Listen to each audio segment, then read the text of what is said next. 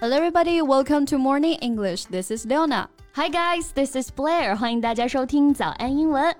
节目开始之前呢，先说一个小福利。 每周三，我们都会给粉丝免费送纸质版的英文原版书、英文原版杂志和早安周边。微信搜索“早安英文”，私信回复“抽奖”两个字，就可以参与我们的抽奖福利啦。嗯，那这些奖品都是我们老师为大家精心挑选的，非常适合学习英语的学习材料，而且你花钱也很难买到。坚持读完一本原版书、杂志或用好我们的周边，你的英语水平一定会再上一个台阶的。快去公众号抽奖吧，祝大家好运！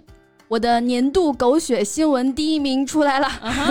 Have you noticed the news about an 18-year-old student from Taiwan who inherited 30 properties fell to his death just two hours after his marriage to a man he met twice? Wait a minute，这句话就已经让我晕了啊！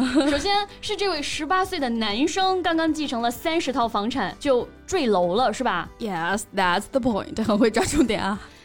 and he had a husband, yes. and they just registered their marriage. 就坠楼前前两个小时和他刚见面两次的同性丈夫登记结婚。Exactly. Am I get this right? Yes, exactly. And his husband is an escrow agent whose job is to help handle real estate business. So he must be suspectable. Yes. And while investigations continue, some details have emerged uncovering the complicated ties within his family. 我这 CPU 都已经快要烧干了啊！这还能有更狗血的事情吗？Uh huh. His biological father, who died days before, actually is his grandfather. Oh my gosh!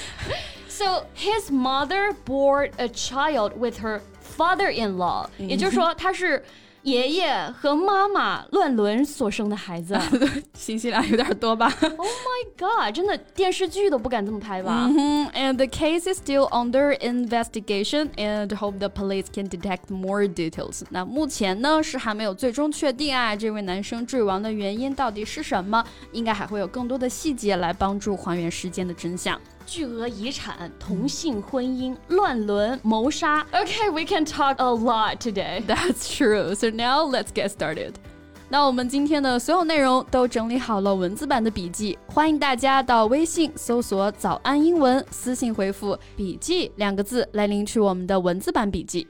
那首先，大家都怀疑男生是因为继承了巨额遗产才会招致别人想要谋财害命的啊。嗯，那继承这个词儿呢，我们就可以说 inherit，inherit something from somebody，哎，就表示从某人那里继承到了什么。Right, so he inherited a fortune from his father when he died，就表示啊，他父亲死后呢，从他那里继承了一笔财产。Inherit a fortune 就表示继承了一笔钱的意思。Yeah, someone will receive money, property, or assets, and all of them can be called inheritance，无论是钱、房产还是其他形式的资产呢，这些继承来的都可以被称为遗产 inheritance。嗯，没错。那其实遗产纠纷的案件也有很多啊，尤其是家庭关系可能稍微复杂一些的，大家关系不那么好的时候。For example, she feared losing her inheritance to her stepmother。她担心她的遗产会落到她的继母的手里。Right？还有那种本以为继承了遗产可以一辈子衣食无忧，结果很快就挥霍完了的啊。She's spent all her inheritance in a year。嗯，那所以这些可以继承遗产的人呢，就是哎继承者 inheritor。除了具体的继承遗产，我们也可以传承抽象的一些文化。For example, we are the inheritors of traditional culture. Or we can also use this word, heir, H E I R. So when her father died, she became the sole heir to his five hundred thousand dollar estate. 所以具体继承什么财产啊？我们可以说 heir to something，这里 h 是不发音的。Okay, so this case caused a heated discussion, and the boy's mother held a press conference to bring more details to light. 那被害者的妈妈呢，也是不相信孩子是自杀坠楼的，以及呢，也提及了更多的细节，想要证明啊，他的儿子其实不是同性恋。Yeah, it's just really weird. no matter he's gay or not, they had just met with each other for like just two times. 的确只见面过两次，平时也没有再多交集的人突然登记，这就离谱啊。Exactly. And here, bring something to light means to discover something or make it known publicly. 那这里的 bring something to light 就表示揭露、揭示啊，尤其是那些哎以前大家不知道或者是被隐藏的东西。For example, her research has brought to light new information about Shakespeare's early life. 嗯，那我觉得莎士比亚的作品都没他们的故事来的狗血。没错，所以在英文当中，我们可以用这个词啊，campy，c a m p y。提及的比较多，用来形容狗血这个意思啊。其实它是一个口语词啊。It refers to intentionally exaggerated thematic and genre elements, especially in television and motion picture mediums. So we can say that the plots in the TV drama is too campy for me. 电视剧这个剧情太狗血了，现实的案件更是烧脑。Yes, it's really a puzzling situation, so that I read the title four times. 一开始的时候，我真的是连读了几遍新闻标题，都没搞清楚这到底是。是什么关系？真的得画个人物关系图了啊！So here, puzzling can be used for something which is difficult to explain or understand. Puzzle 做名词的时候呢，有拼图这个意思，所以呢，它也可以指令人费解的事情。puzzling 啊，做形容词就表示令人费解的。Right, and puzzle can also be a verb, which means to cause someone to feel confused. 做动词的时候呢，就表示哎使某人困惑，使某人迷惑这个意思。对，所以我们要解惑，要表达对什么事情呢苦苦思索，也可以用 puzzle over something。For example, scientists are puzzling over the result of the research。嗯，那如果解开了，弄清楚了，就可以说是 puzzle something out。 但有些事情就是搞不清楚。我每个月看着自己的账单，哎。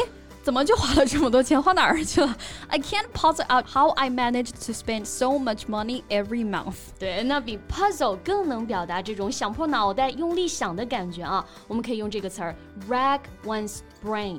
rack 在中古世纪的欧洲呢，它是一种刑具，人们会被绑在 rack 这个东西上面，行刑者转动轮子施加压力来拉扯他们的四肢。那有些时候这个四肢就被扯断了，所以 rack 啊有表示痛苦、折磨这个意思。，so rack one's brain 就是让大脑很痛苦，也可以表示绞尽脑汁这个含义了。嗯，我觉得现在年纪上来了，真的有这种经常出现想破头都想不起来的时候。For example, I've racked my brain, but I can't remember where I put my keys。哎，那我觉得你基本也就远离烧脑的电影了，是不是 brain racking，形容词形式就可以表示我们说的烧脑的。Well, fortunately, I don't like those brain-racking movies. 看完今天的这个新闻，那的确是需要好好的放松放松脑子了。True. Apart from these complicated family ties, we feel very sorry for the loss of the 18-year-old student. Right. To be honest, he is just a poor guy. 从小在复杂的家庭环境中长大，到了十八岁的时候呢，又被有心之人利用了。哎，那我们还是等待水落石出的那。一天吧啊。So, yeah, that's all the time we have for today's podcast, and you can leave your opinions in the comment area. 最后再提醒大家一下，今天的所有内容都给大家整理好了文字版的笔记，欢迎大家到微信搜索“早安英文”，私信回复“笔记”两个字来领取我们的文字版笔记。All right, thanks for listening, and this is Leona. This is Blair. See you next time. Bye. This podcast is from Morning English. 学口语就来早安英文。